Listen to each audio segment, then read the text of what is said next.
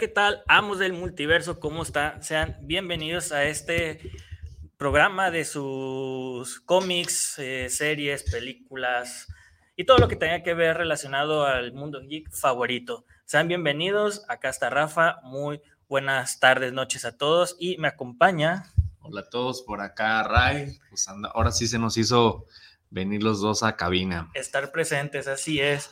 Estamos, pues ahora sí que estamos completamente en vivo desde Guanatos FM, líder mundial aquí en Guadalajara, Jalisco, muy, muy cerca del centro de Guadalajara.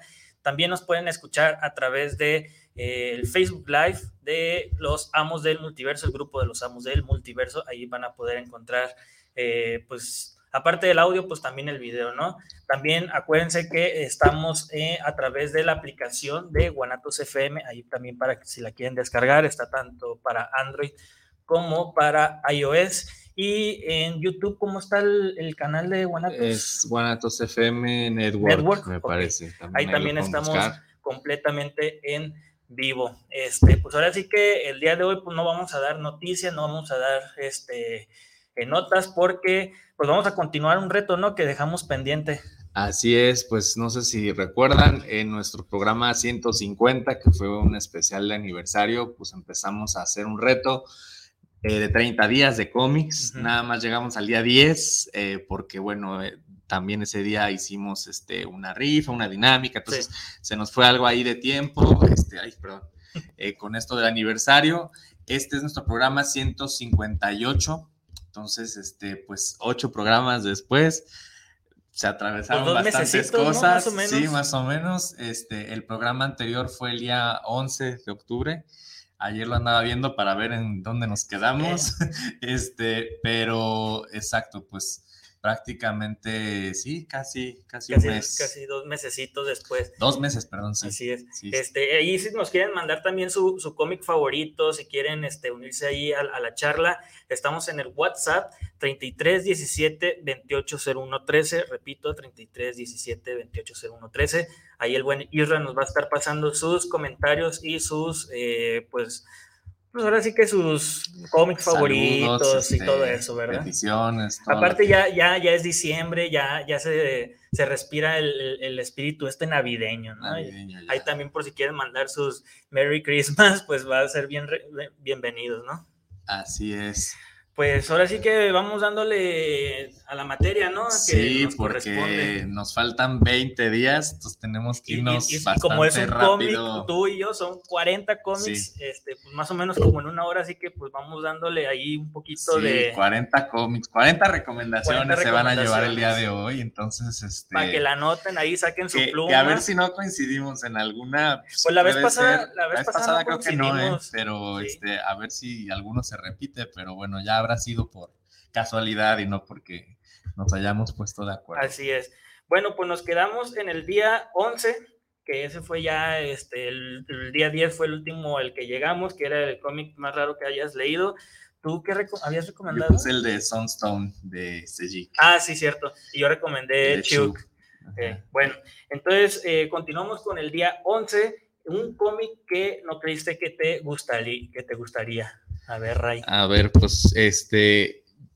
Bueno, este cómic tiene historia, a lo mejor alguien sepa por qué, luego hablaremos al respecto, pero eh, es el de Betty and Verónica Vixens. De Eva Cabrera. De Eva Cabrera, exacto. Este, ella fue la artista de, este, de este cómic. Y la verdad es que me gustó mucho su dibujo. Eh, pues yo la verdad no me imaginé cuando ella estuvo presente, creo que fue en una FIL aquí en Guadalajara, pues que, estuviera trabajando, ¿no? Una dibujante mexicana en un cómic, este, pues americano. Eh, digo, no es la continuidad principal, cabe decir que este es como una especie de Ellsworth, por así decirlo, de otra continuidad dentro de Archie.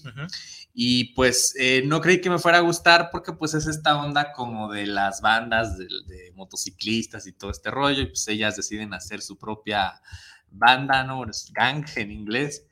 Y, digo, más allá del, dibujo, la verdad es que la historia es bastante entretenida, o sea, tiene este toque clásico, eh, pues con los personajes que conocemos, está Archie, está Reggie, etcétera, pero eh, pues tiene también este toque eh, moderno, ¿no? Entonces este, se me hizo como que de esas sorpresas gratas que te encuentras eh, y este, y bueno, cabe mencionar que ahí en la, en la FIL, pues bueno, estaba Eva Cabrera, me, me firmó el cómic, me lo dedicó y todo y pues este por eso decidí este Traerlo. tú cuál Este, oye, y hay un dato interesante también que tuvimos una entrevista con, con Eva sí Cabrera. por eso decía que, que tiene historia este porque más adelante pues ella tuvimos la oportunidad de estar no no presencialmente eh, pero a través de videollamada pudimos platicar con ella entrevistarla y este y pues fue increíble, ¿no? Porque pues cuando yo la conocí, este no me imaginé que varios años después pues iba a poder Aquí estar a con ella platicando, entonces este pues sí fue este algo muy padre. ¿no? Qué nostálgico. Bueno, pues yo eh, traje un cómic, a lo mejor mucha gente lo vaya a reconocer. Es el Secret Wars del 2015 de, de Marvel. Lo traje, ¿sabes por qué? Porque yo no leo Marvel. Y a pocos O sea, bueno. No, yo no leo nada de Marvel, literalmente, o sea, lo poco o mucho que sé, este, pues ahora sí que es de cómics que a veces agarro así a leer, pero nada más. Pero este de plano tengo del, del 0 al número 9. Eh, esta es la culminación de una historia que Hickman creó eh, desde los Avengers, New Avengers, cinco años atrás, más o menos por ahí del 2010, 2011 empezó esta, esta historia y culminó justamente en el Secret Wars del 2015. Eh, las portadas fueron de Alex Ross eh, y los interiores de Edsa Rivik y pues obviamente eh, los guiones de Jonathan Hickman. Yo creí que no me iba a gustar por lo mismo, ¿no? Que como no leo nada de Marvel, este, pero la verdad es que es una, una conclusión también, también hecha y a la vez un reinicio también hecho que pues es muy disfrutable, ¿no? A pesar de que no hayas leído la historia completa de todos los, estos números de Avengers, New Avengers, este, pues las historias que llevaba Hickman, la verdad es que es una lectura muy entretenida, muy buena, muy épica, así que se los recomiendo mucho. Eh, creo que lo editó Televisa en un hardcover ya hace unos años, digo, ya este ya tiene eh, siete, ocho años este, que haya salido, así que pues esta es mi recomendación de un cómic que no creí que me haya gustado, pues justamente porque no leo Marvel. Esa es la saga que, que, tuvo una así muy viejita y luego sacaron de nuevo. Ajá, es, como otra, una, ¿no? una como reinterpretación de las, de las primeras Secret Wars. Sí, sí, sí. Aquí pues igual Doom tiene acá el poder, crea un Battle War, okay, okay. etcétera, etcétera pero muy parecida la sí, verdad. Sí, porque bueno, tú leíste, digamos, la versión más nueva, ¿no? Pero Así hay es. una es la original. Ajá. Ya esta sería Por como sí. la, la tercera Secret Sí, Wars. o sea, hubo una en los 80 más o menos que Ujú. querían replicar lo que fue Crisis en Tierras Infinitas. Posteriormente, eh, al inicio de los 2000 hubo una Secret Wars también, esa no tuvo tanto impacto. Y ya pues esta que fue es el- la más reciente. la más reciente, ok. que es la que llevó Jonathan Hickman, pues ahora sí que Marvel le dio las llaves para poder destruir el universo Marvel y reconstruirlo. Así que esa es mi recomendación. Muy bien. Bueno, pues día 12, un cómic que fue Amor a primera vista. Sin leerlo ni nada, que hayas visto y que hayas dicho. Este, Es, ese, ese tiene que ir para mi... Este a lo mejor te, te vas a identificar conmigo y también tiene historia, algo ahí al respecto. A ver. Este, pues tenía que ser algo de Lee Bermejo, sin duda. Este, Batman Noel. Eh, bueno, tengo varios cómics de él que me gustan, so- el- de los muchos que me gustan, Joker, pero este en especial, eh, pues sí, lo compré, digamos que en cuanto salió, ¿no? O sea, su edición original, que es esta, como salió en, Estados Unidos, hardcover. Ya después aquí en México creo que ya van un par de ediciones, ¿no? Sí, hubo una... el- la- lo de mejor de DC, que es este formato Más pues barato, de ajá, 100 y pesos, otra- un hardcover. Sí. Entonces, este, ¿por qué es amor a primera vista? Pues porque, bueno, eh, no sé si sepan de qué va Batman Noel, pero es eh, prácticamente la historia de un cuento de Navidad, la de A Christmas Carol, pero adaptada a Batman, ¿no? Sí. Y bueno, no sé si se acuerdan, pero pues aquí se supone que, eh, bueno, Batman viene siendo como si fuera el señor Scrooge, ¿no? Este, y, los, y, y aparecen tres espíritus, ¿no? Este, uno del pasado, uno del presente, uno del futuro, y pues son nada más y nada menos que en el pasado eh, Catwoman, ahí está. Y luego el del presente, pues acá el favorito de, de Rafa, que vean ah, más qué pues, ilustración, este, qué ilustración ahí De, Superman. Y eh, el, del futuro, pues es eh, Joker, ¿no? Con este diseño que después vimos en la película de Dark Knight. Bueno, antes, pero pues fue como una coincidencia. Todavía hay quien duda si fue primero eh, el cómic de Joker de Libermejo o si fue primero eh, la versión que hizo Heath Ledger en cine, pero fueron, salieron casi al mismo tiempo, pero ya desde ese momento Libermejo siempre eh, pone a Joker con estas cicatrices en, la, boca, entonces ya se quedó como su, su, marca, característica. Entonces, eh, pues la verdad es que, digo, la historia pues es sencilla, les digo, prácticamente es la misma premisa, que todos le enseñan algo, que lo hacen reflexionar y demás eh, pero pues para esta temporada, digo, no podía dejar pasar esta recomendación. Ahora sí, algo navideño, algo con Batman y pues con el arte de Libermejo, ¿qué más se puede pedir? Ahí mataste dos pájaros de un tiro, ¿no? O sea, recomendar algo de Navidad. Y él escribe y dibuja. Entonces, este, de hecho, creo que fue su primera. Bueno, no, porque hizo este Suiciders, ¿no? En, en Vértigo. Sí, pero eso fue ya después. Sí. Eh, Suiciders fue por ahí del. Pues cuando vino el 2017, me parece. Porque esta también salió por esas fechas, este. Digo, Joker salió, les digo, en 2008, más o menos, cuando fue la película pero este Noel fue también por esos ah no 2011 sí ya tiene sus años sí ya 10 años sí Noel 2011 entonces eh, pues sí se puede decir que fue lo primero que hizo Libermejo como autor completo no o sea tanto en guion como en arte entonces chequenla este les digo ya hay dos ediciones de Televisa para que se lo lleven ahí de, tarea. Muy bien. Pues yo creo que coincidimos en el, en el artista. Ah, ¿eh? mira, es que ¿Quién más? Es que, que, Libermejo, ¿no? Sí, sí, sí. Y este que traigo fue porque vi el preview, o sea, vi el preview y vi la portada, la variante de esa serie que iba a salir y justamente te la pedí a ti porque yo no tenía suscripción en la tienda. Que estoy hablando justamente de, ah. de Hellblazer, Rise and Fall. Esta serie es de Black Label, son tres números nada más. Eh, pues la portada es de Libermejo y obviamente está como cargando a un, este, a un ángel y pues ahí en el, eh, pues, con su cigarrillo tradicional, ¿no? Pero el simple hecho de ver esta portada, pues es tan simple, pero tan, tan bella, o sea, los detalles en la sala. Y hay que mencionar que Libermejo empezó en Hellblazer, ¿no? ¿Sí? fue de lo primero que hizo las portadas para Hellblazer. Digo, hizo por ahí una que otra, me acuerdo, de Nightwing, este, pero realmente empezó a destacar, o sea, empezó a, a subir por las portadas que hizo en, Hellblazer. Entonces, con esta miniserie, digamos que volvió ¿no? al personaje, fue su regreso. Y chequenla, está, está muy padre porque este, quien la escribe y dibuja también. Stone Taylor, el escritor, y Scott Derrickson, el dibujante, el dibujante de The Voice. Así, que, y Tom Taylor, pues lo podemos haber escuchado ya, por ejemplo, en, en los títulos de Superman, en este en, Suicide Squad, en Tierra 2, en los nuevos 52. Justice Deceased. O sea, ahorita está en Nightwing. Eh, ajá, y Dark Ages en Marvel también, en Wolverine estuvo un rato también, así que esta es mi recomendación para que la busquen si les interesa. Creo que no salió en español, ¿verdad? No, esa todavía no se publica aquí, entonces pues hay que estar pendientes cuando llegue. Cuando salga, sí. Pero pues por lo menos en inglés. Digo, el de, el de Betty Verónica Vixens tampoco, ¿verdad? Porque sí salieron pues algunas cosas de Archie, de Camite, pero ese, ese no. Así es. Bueno, pero Noel sí lo encuentran en, en español. Secret Wars también, ¿verdad? Lo sacó. Sí, Secret Wars ese sí, de plano sí lo encuentran. Ok. Bueno, pues día 13, un cómic que parece inspirado en tu vida. Inspirado en mi vida. Ese está difícil, ¿no?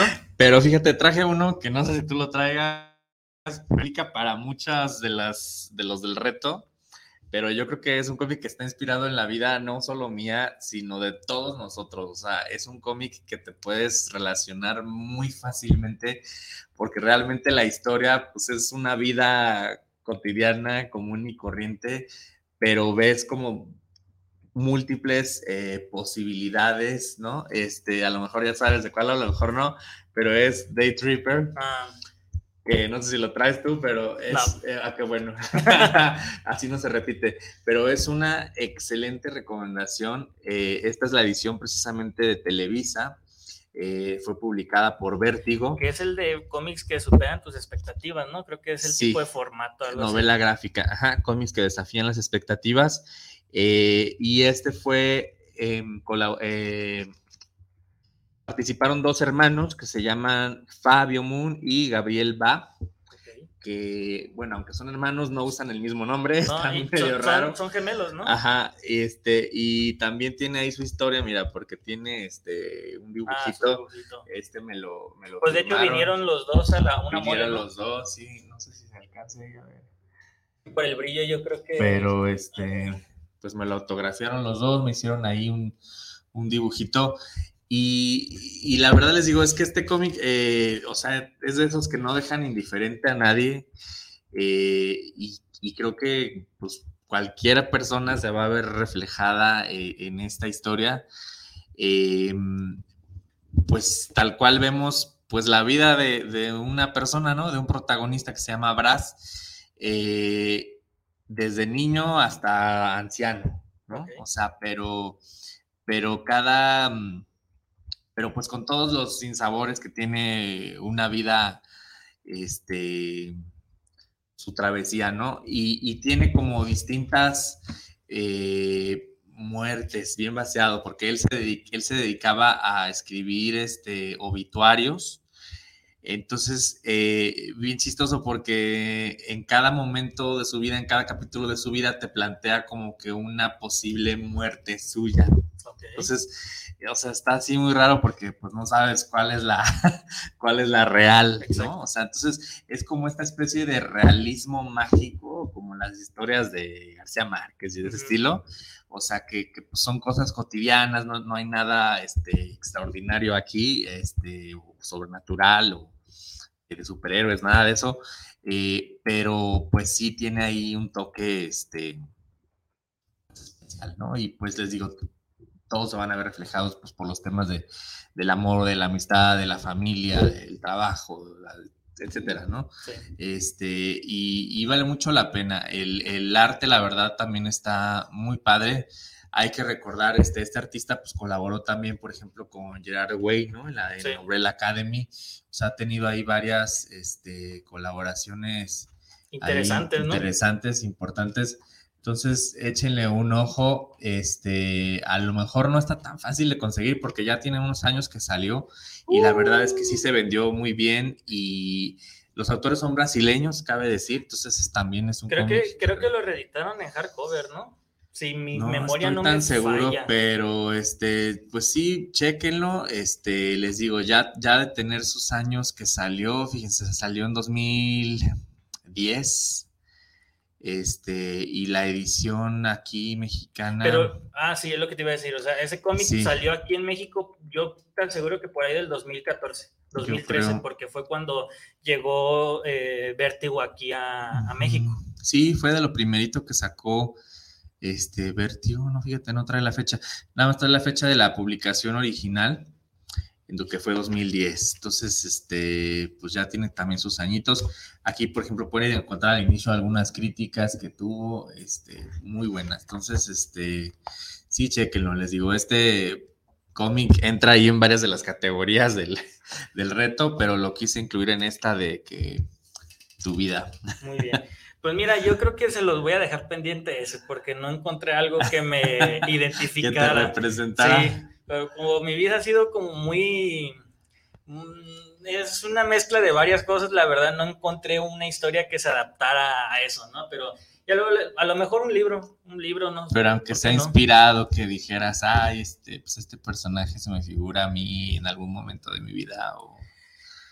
Ah, pues no tal cual un pues a lo mejor en cierta parte solo un pedazo de ciertas historias. Por ejemplo, te podría decir eh, All Star Superman en ciertas partes como que me siento identificado, pero nada más. Bueno, que ese ya lo habías traído la, vez pasada, ¿verdad? En la primera parte. Bueno, a ver, este, ahora yo voy a empezar para cambiar, para que, como no trajiste Cambia el orden. este, a ver, este también está bueno. Eh, ¿Qué cómic te hizo llorar? Fácil. yo creo que ya es de saber qué, ¿no? De Superman, sí. La muerte de Superman, esta eh, fue de las primeras historias que leí de niño. Esta, pues, es una historia que yo le tengo mucho cariño, mucho respeto, mucho amor, eh, porque, pues, gracias a este, este cómic fue, pues, mi inicio, ¿no? En, en esto de, de la cosa esta de superhéroes y cositas así.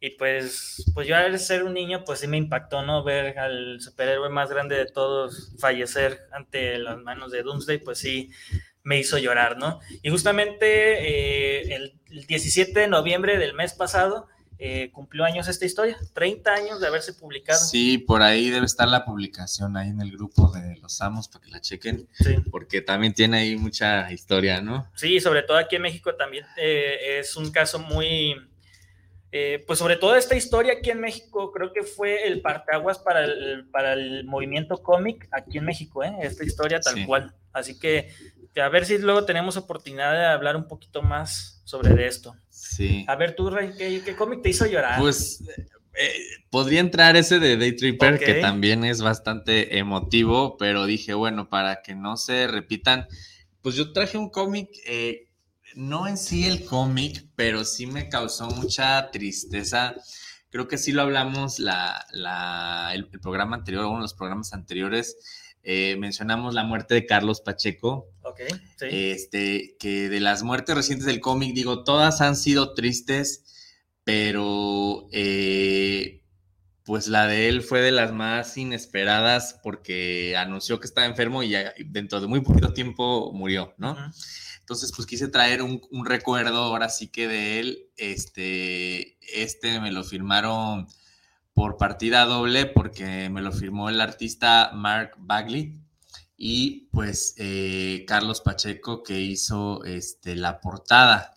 Es un cómic de Trinity, eh, la Trinidad, pues que es Batman, Superman, Wonder Woman.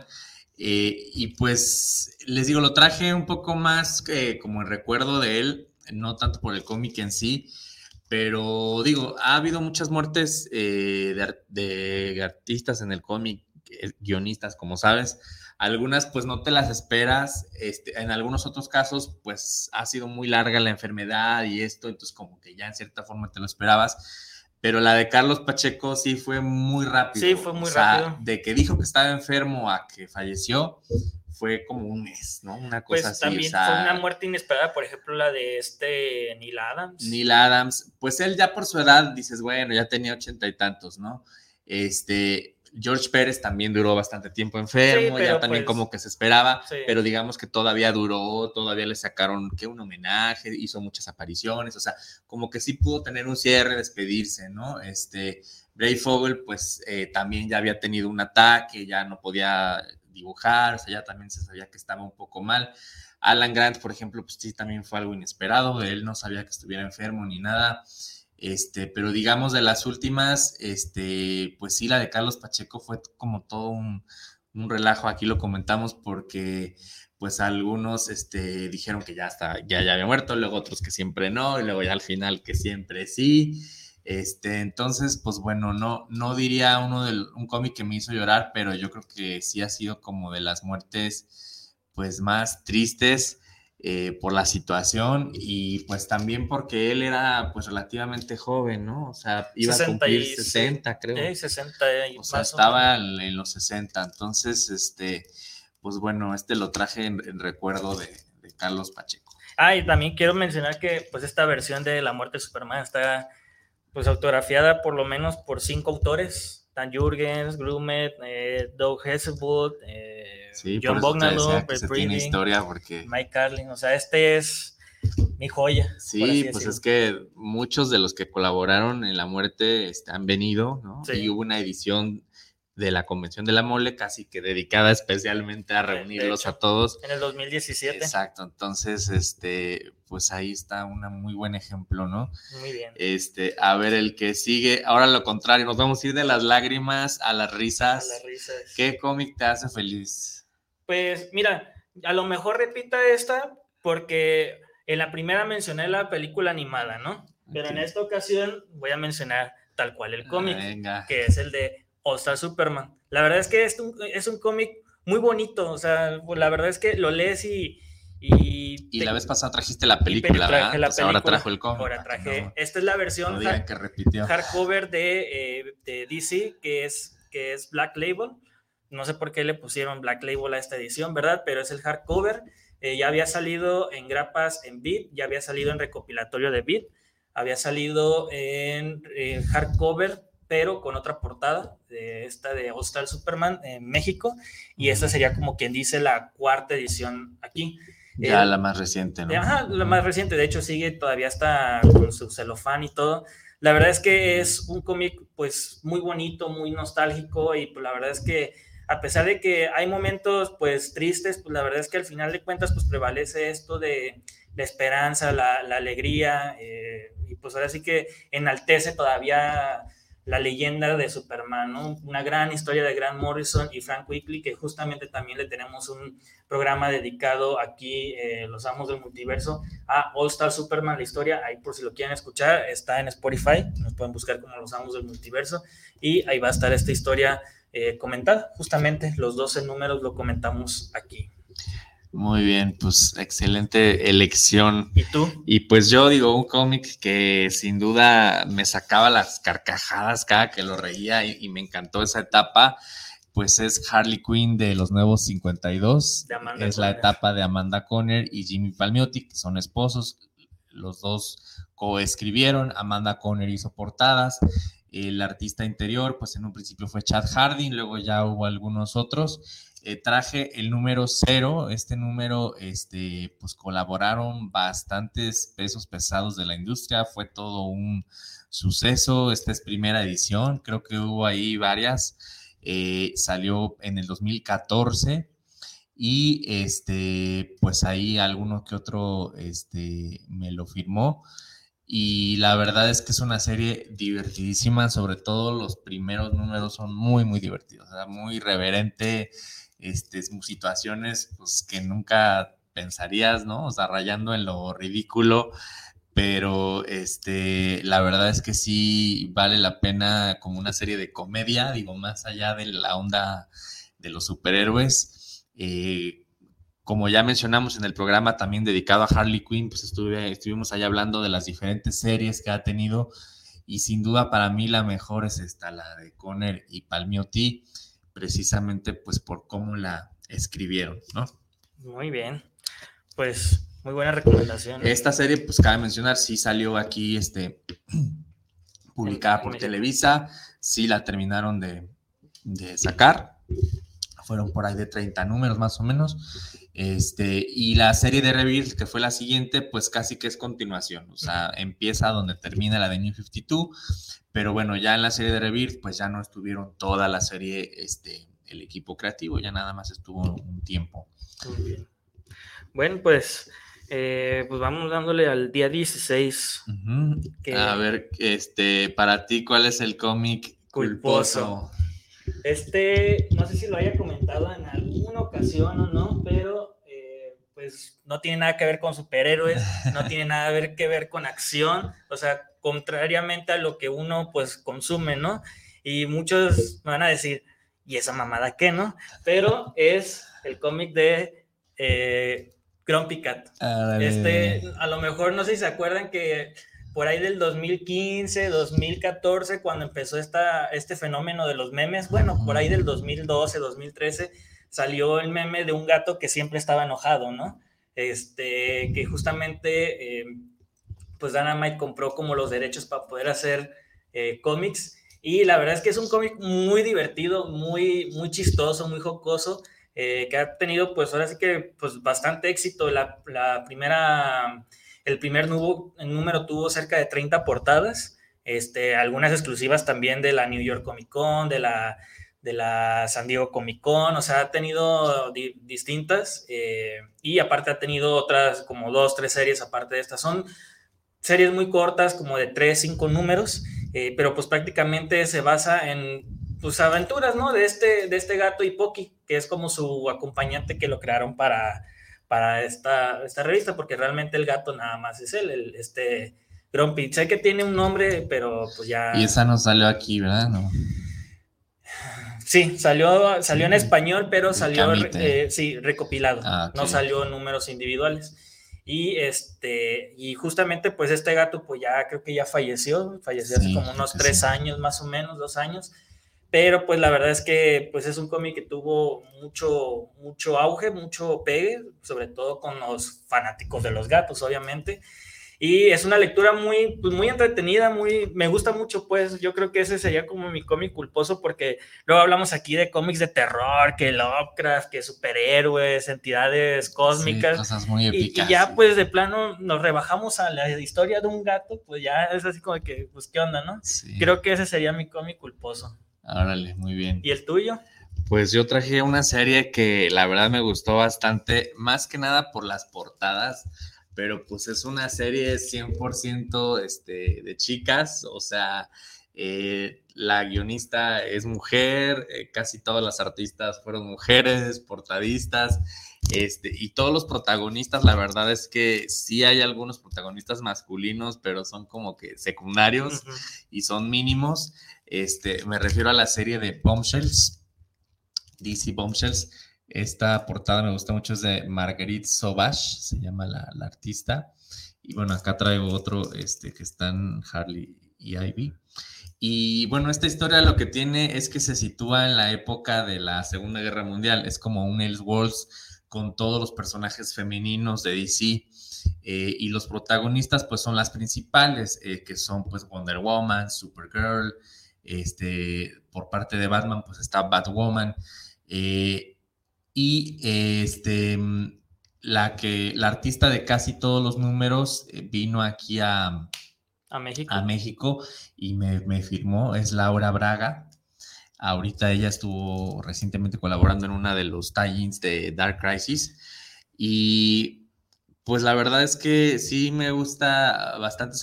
la serie sí tiene mucha acción y, y demás, pero lo que más me gustó pues son como los diseños retro, ¿no? De todos los personajes. Eh, y esto de Bombshells pues es algo bien chistoso porque empezó como con las estatuas, con las figuras, y ya de ahí eh, salieron unas portadas variantes, y las portadas variantes gustaron tanto que sacaron una serie ya regular y duró bastante porque fueron dos, o sea, fue Bombshells y luego la continuación, que también se llamaba algo este, similar, de Bombshells, no me acuerdo ahorita cómo se llamaba, pero este, la, la guionista fue Margaret Bennett, que también llegó a venir aquí a, a México a una convención. Este, entonces, pues creo que fue lo, lo padre, ¿no? Que pude conocer al artista principal, a la guionista, y pues, este, y pues sí, es culposo porque, pues te digo, es una serie 100% de, Para chicas. de poder femenino, ¿no?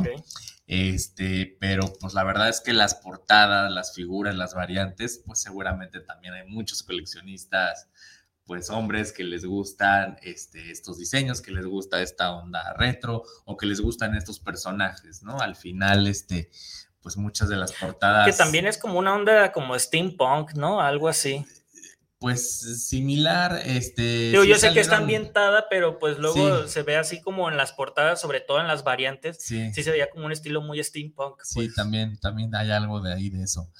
Pero este, pues bueno, este cabe mencionar, no salió publicado aquí en México, el que mostré hace rato de Trinity tampoco. Este, pero bueno, si lo pueden, si les interesa, lo pueden buscar, lo pueden checar en inglés. Muy bien.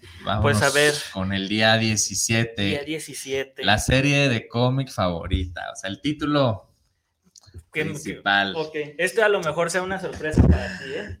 Si no es Superman o Action Comics. Ah. No, de hecho no, ¿eh? ah, no, entonces sí. Multiversity. Órale. Multiversity de Grant Morrison, justamente también por ahí del año 2015, 2014. Eh, es una historia épica, es una historia, pues, ¿cómo, ¿cómo, decirlo? A pesar de que solo son dos números con distintos tie-ins, la verdad es que eh, se convirtió en mi favorita por, ahora sí que tener muchos superhéroes de muchas tierras. Por ejemplo, aquí en el, en el Lomo tenemos todas las tierras de la 0 a la 51 y las que vienen marcadas como en, numerito más, este, más marcado son los personajes que participaron de esa tierra, ¿no?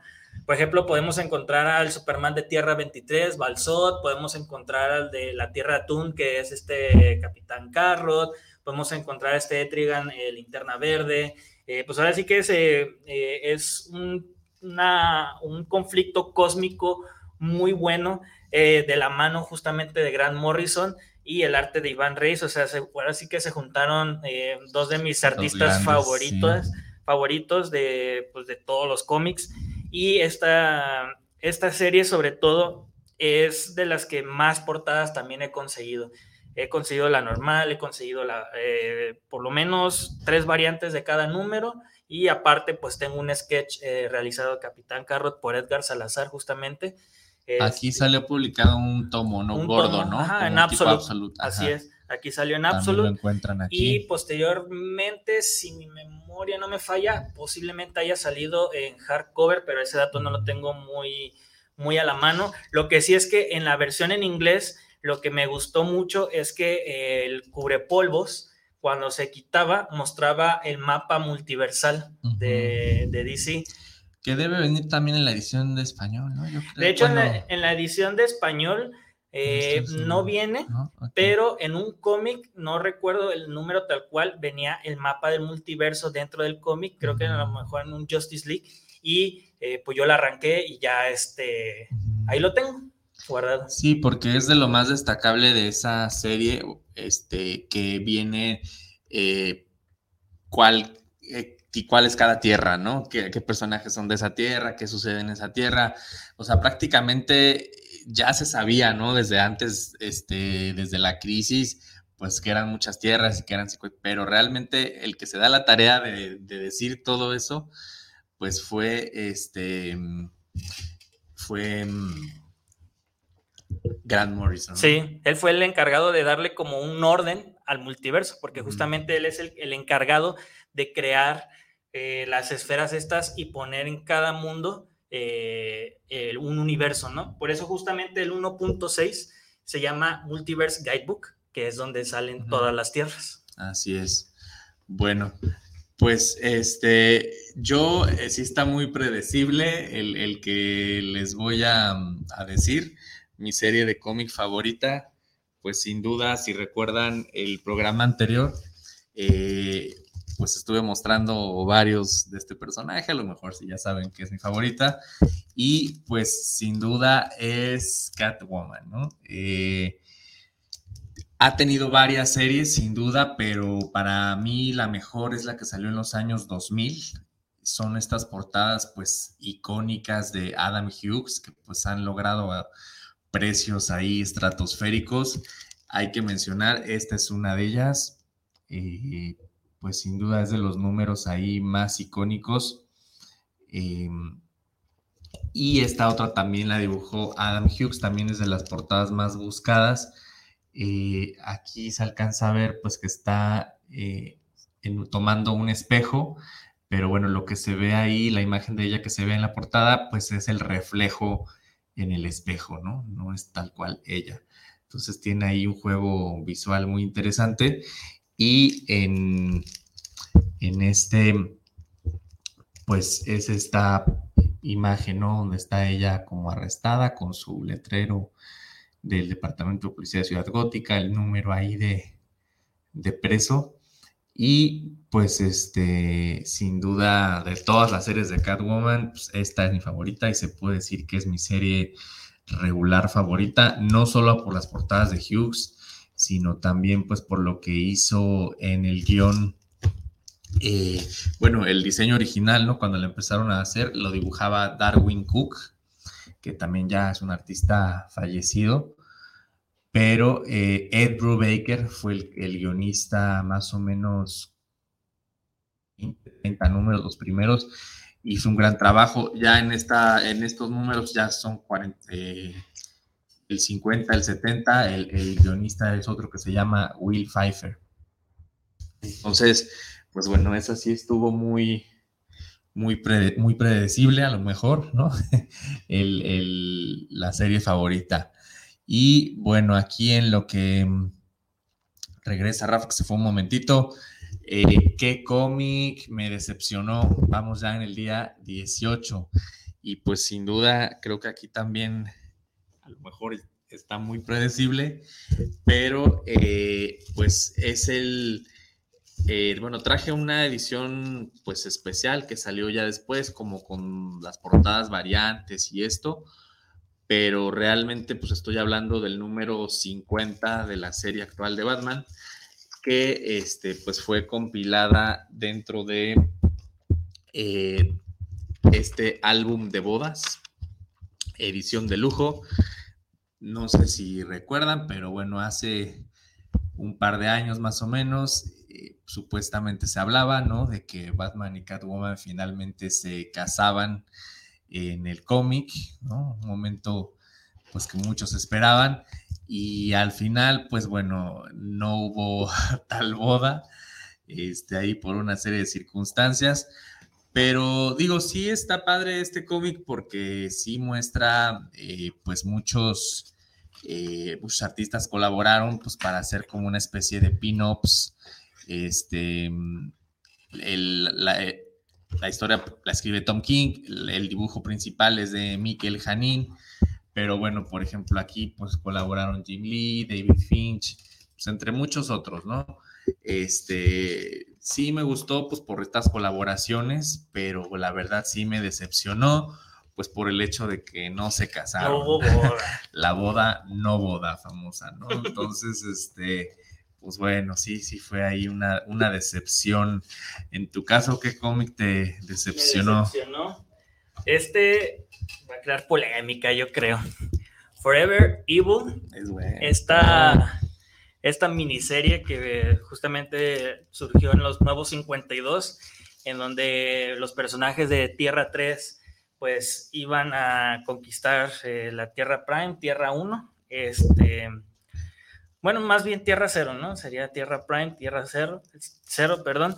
Nos lo vendieron como un, un game changer eh, dentro del universo DC eh, y que justamente pues que quienes iban a proteger la tierra, si no iban a estar los superhéroes, si no iba a estar la Liga de la Justicia.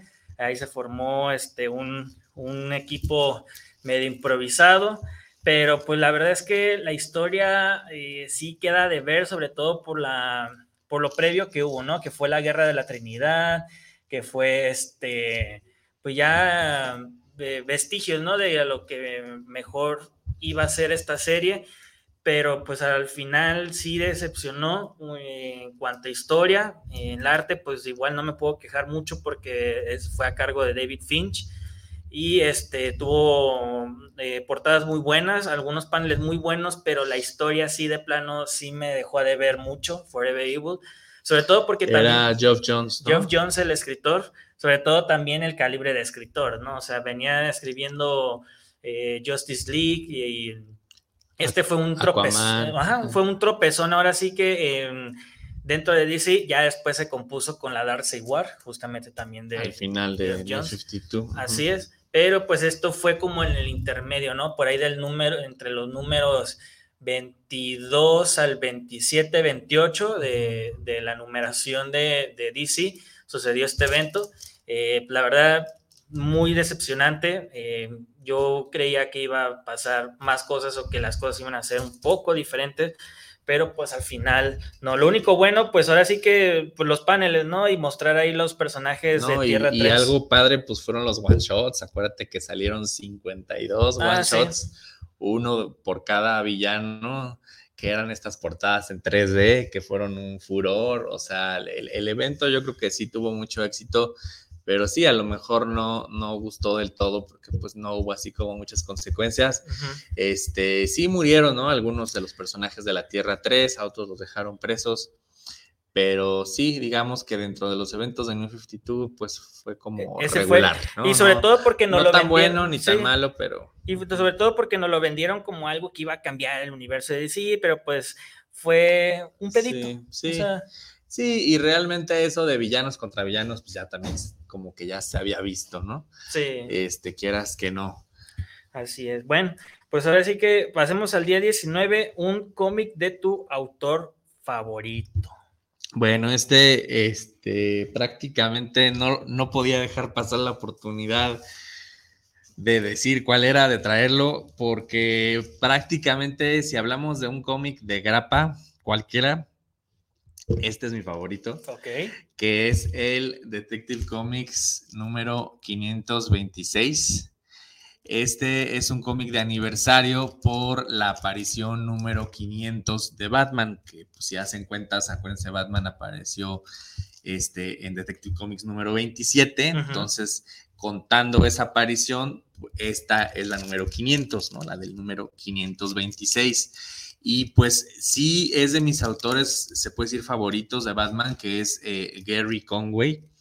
Eh, él precisamente fue el autor de esta etapa en que estuvieron otros dos artistas que me gustan mucho, que son Don Newton y Jim Collan. Pero este, algo que me gusta mucho de este número, que de hecho ha sido compilado en, las mejores este, historias de Batman y todo esto, eh, se llama Todos mis enemigos contra mí. Y pues es tal cual la primera vez en, un cómic de Batman que se reúnen todos los villanos. La primera vez este, en un cómic, ¿no? O sea, había habido un... como... Hasta abuela papel viejito, ¿eh? Sí, y sobre todo, mira, este panel es, es mi favorito que tal cual aparecen ahí todos, todos los villanos. Ahí aparece el título de la historia, All My Enemies Against Me. Y me gusta mucho, pues, cómo en una sola ilustración, pues, el artista, este, capta la esencia, ¿no? De cada uno de los, de los villanos. Este, a lo mejor no están todos, pero por lo menos los de esa época, los más importantes ahí están, ¿no? Hay algunos que a lo mejor ahorita los ven y ya no saben ni, ni quiénes son. Este, y algo también muy, muy interesante de este cómic es que el artista, Don Newton, eh, se puso el rostro de Joker. O sea, el, rostro de Joker, este, en esta historia, bueno, en, de este artista, pues era el mismo artista. Ahí está un poquito lejos, pero bueno, ahí se alcanza, se alcanza a ver. Este, entonces, pues es ahí como un detalle este, especial. De hecho, este número es el final del arco que introduce al personaje de Killer Croc. Es precrisis. Aquí también se introduce al personaje de Jason Todd, también precrisis, o sea, el segundo Robin. Este, entonces, pues sí es como un número clave, ¿no? Por las apariciones de estos personajes, pero les digo, lo que más me gusta, pues es que por primera vez se reúnen a todos los villanos y pues del lado de Batman está Robin, está Batgirl, pero también se ponen de su lado Talia, Al Ghul y Catwoman, ¿no? Que tienen ahí como esta rivalidad por el amor de, Batman. Este, también sale ahí este, Vicky Bale y bueno, es, en este número también mueren los padres de Jason Todd, de ese segundo Robin.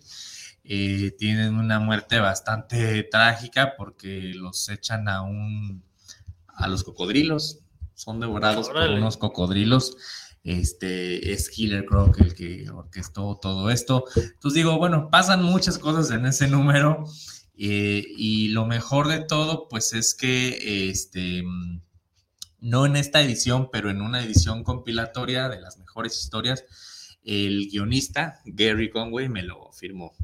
Entonces, este, pues es el único que sigue vivo porque el, el, artista Don Newton pues murió muy joven, trágicamente murió también como 50 años, estaba muy joven, y pues el, el tintador que es Dick Giordano, pues ya también este, fallecido, ¿no? Entonces, eh, pues pude em, tener ese sueño de, conocer al, guionista de, esta historia y pues es de mis favoritos porque escribió este número que pues es tal cual mi favorito, ¿no? Y uno de mis artistas favoritos también, Don Newton. Entonces, pues hay mucho en, este en, ese número. Muy bien. Y es una historia de que 1983.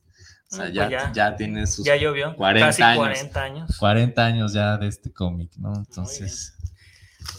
Muy, muy, interesante, ¿eh? Esa, de, esa historia sobre todo. Eh, pues a mí fíjate que hay como un patrón, no sé si lo viste, que sobre todo en, esta, en estos cómics que he traído de un personaje que he estado hablando como recurrentemente, que es Grant Morrison, es uno de mis autores favoritos. Eh, ya mostré dos cómics de él. Eh, eh, ahora voy a mencionar dos así rápido, ¿no? También Tom Taylor, por eso mismo traje el de Hellblazer y Neil Gaiman. Neil Gaiman es un mi escritor, pues ahora sí que de fantasía favorito, sobre todo por el trabajo que hizo en Satman. Y Grant Morrison, sobre todo porque es muy, eh, muy adaptable a cualquier situación, ¿no? A cualquier cómic. O sea, te puedo comentar ahorita de este de, de, Superman, que pues es una historia muy buena, Multiversity, que ya es una escala cósmica, y pues también podemos hablar de lo que es Klaus, esta historia que salió por ahí del 2016. Eh, está dibujado por Dan Mora, justamente este cómic fue el que le eh, impulsó la carrera de Dan Mora porque en ese momento pues era alguien pues desconocido, ¿no? Dentro del medio, ya posteriormente eh, encontró trabajo en DC, en, Marvel, pero pues ahora sí que esta es una reinterpretación del, cuento de Santa Claus, ¿no? Y este es un pues más sangriento, más gore, más este, más violento, más este, más sádico, pero pues eh, es una historia muy buena y sobre todo que año tras año, desde, desde ese año me parece, ha sacado un, como un team o un spin-off eh, de One Shot. Eh, las Navidades justamente ha sacado que del, nombre El Hombre de Nieve, ha sacado de Krampus, me parece. O sea, la verdad es que es un escritor que se puede adaptar a cualquier medio posible y que sobre todo que esta historia es muy, muy buena. O sea, al principio iban a ser nada más seis números, pero se alargó uno más y eh, pues es una de mis historias favoritas justamente de, Grant Morrison. Klaus, ahí por si quieren ver una historia diferente a lo convencional de, Santa Claus. Muy bien. Pues qué bueno que trajiste de Morrison, que hablas de Gaiman, porque este, ya vi ahí que traes algo de, de Gaiman. Así es. Este, pero ese a lo mejor, a ver si nos alcanza. Sí, y qué bueno, digo, porque yo también pensaba así como que traer algo de ellos, pero pues al final ya me fui como que por otro lado pero qué bueno, ¿no? Para así no, igual no estar repitiendo, pero sí tendríamos, teníamos que hablar sí o sí de estos autores, ¿no? Este, a ver, ya vamos en el día 20, este... que te cambió la vida. Pues creo que ya lo mencioné, o sea, realmente la muerte de Superman fue un punto de partida en mi vida, así que por esa parte yo ya estoy cubierto. Bueno, pues eh, yo otro, otra recomendación que traigo es un poco más independiente y se puede decir que es casi que el libro, es el de Mouse. Eh, vale mucho la pena que chequen este, este libro. Bueno, es novela gráfica, se puede decir cómic. Eh, y sí, sí es de los que cambian la vida. aquí pues pueden ver este símbolo, ¿no? Que es una esvástica. Ya pueden más o menos darse una idea de qué se trata pues es, el tema de la Segunda Guerra Mundial, ¿no? Del holocausto, pero contado, este, pues desde el punto de vista de unos ratoncitos, ¿no? Entonces, eh, está muy padre, eh, vale mucho la pena, el, autor es Art Spiegelman. Cabe mencionar que este ganó el premio Pulitzer, ¿no? Este, pues por toda la investigación periodística que hizo. Entonces, digamos, dentro de las novelas gráficas o del medio del cómic, pues esta sin duda es de las joyas y sí, yo creo que cambia la vida pues, de todo aquel que lo, que lo lee, ¿no? Este, es pues, lectura obligada. Sí, o sea, es una historia este, pues, que a lo mejor todos conocemos, pero que pues, nos la están contando de una manera muy diferente, ¿no? Entonces, este, pues no sé qué te parece si los últimos 10 cómics nada más los mencionamos ya sin decir nada. Ah, pues sí. Para alcanzar a terminar, o pues, cómo ves. Pues, pues, sí, porque realmente, por ejemplo, el. ya nos está comiendo un poco el tiempo. El, del día 21, pues es un cómic que prestaste y que nunca te regresaron. O sea, ¿te ha pasado? Sí, e, este, digo, no lo traje porque nunca me lo regresaron, ¿verdad? Obviamente. Pero bueno, traje otra edición, pero fue el cómic de The Killing Joke. Okay. Esta es la edición eh, noir, que es este todo en blanco y negro pero la edición que presté y nunca me regresaron, pues fue la de Vid, la broma mortal de ah. Vid. Este, era la primera edición que tenía de este cómic. Presté ese y presté imágenes, o sea, ambos del Joker. Este, afortunadamente los pude recuperar después. Este, Killing Jokes han salido más ediciones aquí en México. Tengo las de Televisa y de imágenes conseguí una edición de cinco digamos como que las repuse, pero las de Vid, pues ya nunca las recuperé, ¿no? Este, Entonces, tristemente. Y, era una de mis mejores amigas, pero pues estaba haciendo, según esto, algo sobre Joker y pues al final ahí venía como información y puse en las historias principales que tenía de él y pues al final ya nunca las, las vi de nuevo. Y digo, sí he visto a la amiga, sí le sigo hablando y todo, pero este, pues eh, se fue a vivir a Querétaro, después se fue a vivir a Hidalgo yo me vine a ir aquí a Guadalajara, entonces como que por una o por otra, pues ya no hemos coincidido mucho. Yo quiero suponer que por ahí los debe tener y alguna vez a lo mejor pueda recuperarlos, me los pueda regresar, espero. Pero bueno, si no, pues ya, ya, los, ya tengo otras ediciones, ¿no? Muy bien. Pues yo el que presté y que no regresé justamente es Atman, el Tomo 1 de Preludios y Nocturnos. Este se lo presté eh, es una historia muy chistosa porque yo se lo presté a un psicólogo que estaba viendo por ahí del 2016 más o menos. Le conté acerca de esta historia y me dijo, oye, pues préstamelo pues, para leerlo y cositas así, ¿no? Le había prestado el tomo eh, del 1 al 5 y eh, en una de las estas sesiones que tuve me regresó del 2 al, del 2 al 5. Me dijo, oye, pues si quieres, mejor me las prestas uno por uno este, para leerlos como con calma, ¿no? Para no tenerlos ahí. Y ya está bien. Pero ah, como a las dos semanas, eh, pues de plano ya no fui y él ya no me repuso el cómic, o sea, ya no me dijo, hoy me lo quedé, nada, nada, nada. Así que él se lo quedó y pasaron pues yo creo que unos tres años para volverlo a, a conseguir justamente el tomo uno sí, este, porque fue difícil de sí, conseguir. Fue, fue Digo, hace poco lo reeditaron, ¿no? Pero sí, pero esta, es, la primera, la primera edición. Que salió aquí en México. Ajá, y que es el, el, el, en el costado, en el lomo, pues forma la imagen de Morpheus, ¿no? Y ya si yo tenía, pues, del 1 al 10, o sea, pues era lo más factible pues reponerlo, ¿no? Para no tener ahí esta ansiedad, ¿no? De que me falta el uno para... Moraleja, no presten sus cómics a nadie. no, muy, muy mal. Ya ahorita ya se puede leer mucho en digital también, entonces ya es como más fácil poder leer algo, ¿no? poder compartir algo. Este, ¿qué cómic te hizo enojar? A ver. A ver, déjame ver si lo eché aquí. No, fíjate que no. Ya no tengo nada. A ver, nomás eh, menciona alguno que se te ocurra. A ver tú, Rey, en lo que pienso. a ver, en lo que le piensas. Este, a mí me hizo enojar de lo, de lo malo que fue. este, que precisamente es otro autor de que no podemos dejar pasar, que es Frank Miller. Eh, voy a hablar del DK3, Master Race, The Dark Knight de Master Race. Este, ahorita muestro aquí unos sketches que también tienen su historia. Bueno, luego los mostraré, perdón. Pero es la, es la tercera parte, digamos, de The Dark Knight Returns. Tuvo su segunda parte, The Dark Knight Strikes Again, y este DK3 de Master Race. Y la verdad sí me hizo enojarte, porque pues, yo pensé que iba a estar mejor, que iba a estar bueno. Este, pensé que con el arte de Andy Kubert, pues iba ahí a agarrar más este, relevancia, más vuelo.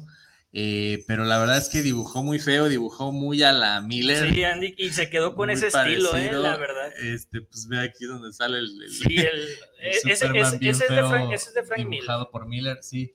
Traía, traían unos mini, mini libritos eh, que eso lo dibujaba Miller, ¿no? este, entonces, bueno, pues me, me, Frank Miller me firmó una, una portada variante de su de, estas, de esta historia de Master Race. Este, también me la firmó eh, Brian Azarello, que de hecho coescribió junto con Frank Miller. La verdad son dos, dos, guionistas que me gustan bastante, muy buenos, pero pues no fue muy afortunada su colaboración este, juntos, ¿no? En esta historia, este, pues más que nada porque es una historia muy icónica, ¿no? Muy importante, muy relevante en el medio. Y pues la segunda y la tercera parte no fueron tan buenas como la primera. ya me acordé de una, fíjate, y la voy a, mencionar aquí, también de Frank Miller. Venga. El este All Star Batman y Robin. Y, y, y, me hizo enojar, te voy a decir porque una no lo completó, se quedó en el 10. Sí, se quedó ahí volando. Y fíjate que lo Pero el arte de Jim Lee es bueno. sí, eso es lo que salva. Sí, o sea, es lo que entre, entre comillas salva el, el cómic en sí, pero nos presenta situaciones mm, que no van muy de, la mano con la historia del personaje, pues, de Batman. O sea, por ejemplo, esta escena polémica en el cementerio con, con esta, ¿quién era? Eh, Black Canary. Black Canary, o sea, no sé, pues, y me hizo enojar porque, eh, aparte de que lo dejó inconcluso, o sea, es una historia que salió, ¿qué te gusta? ¿2006? ¿2005? Sí, tardó mucho en... Eh, aparte de publicarse, porque, o sea, fueron números que salieron, una, dos, este, números por eh, cada dos, tres meses, y aparte se quedan en el 10. Y, y, agrégale que en varias convenciones ya han dicho que se va a concluir la historia y eso lo vienen anunciando desde hace como 10 años. Sí, ya tiene mucho. Y otro que también, que también me, no lo traje, pues se me olvidó, es Doomsday Clock. Ese también me hizo encabronar porque se tardaron tres años en acabarlo, o sea, 12 números. Sí, como dos años y medio más o menos que se supone que era el, que era el parteaguas en lo que iba a ser la nueva reestructura del, de DC en los cómics. Sí, como incorporar el universo de Watchmen a la continuidad principal, que al final pues como que no hicieron nada. Fue, fue mucho ruido y... Ahorita están retomándolo un poco con Flashpoint Beyond, que se puede decir es la continuación, pero este, pues ya mm, ya no hubo ahí mucho que hacer, ¿no? y, digo, y al tocar una obra tan importante como Watchmen de Alan Moore, ¿no? Este, pero bueno, pues ya se arriesgaron algo, ¿no? Y ya pues le salió mal para mí, a mi parecer, vaya. Oye, pues ya nos están Sí, ya, ya ni tuvimos tiempo también de, leer, de leerlo, ahí los mensajes de WhatsApp. Muchas gracias a los que nos mandaron, que se comunicaron con nosotros. Este, nos quedan, pues ahora sí que ocho días eh, completar. A lo mejor, no sé si en el siguiente programa lo podamos hacer o si no, pues ya igual ahí en, Facebook, pues lo podemos completar ahí en el grupo de los amos del multiverso para que se unan. Sí, eh, nos quedaron ocho días pendientes. Ocho días pendientes. Y sí, pues prácticamente. Todavía traías ahí algunos. Yo, igual. Pero bueno, a lo mejor, ¿no? Al inicio del siguiente programa rápido lo acabamos. Sí, lo, acabamos rápido para poder tener el otro tema tal cual. Terminar los 30 días del reto. Así es, pues muchas pues, gracias. Gracias a todos. Esperemos les haya gustado este reto. Eh, felices fiestas también, ahí a los que van a celebrar o algo, eh, pues se la pasan ya casi empiezan las posadas, Lupe Reyes. Sí, ya. Pues ya inició, pues ya, este, este, eh, hoy es 16, ¿no? Me parece. Sí, ¿no? De... De diciembre. No. bueno, ya, pues ya, ni sé en qué día vivo, pero bueno, ahí, ahí luego este decimos, pues bueno, ahora sí que pues muchas gracias por haberse pasado acá al programa de los amos del multiverso. Acá estuvo Rafa. Por acá, Ray. Buenas lecturas. Hasta luego.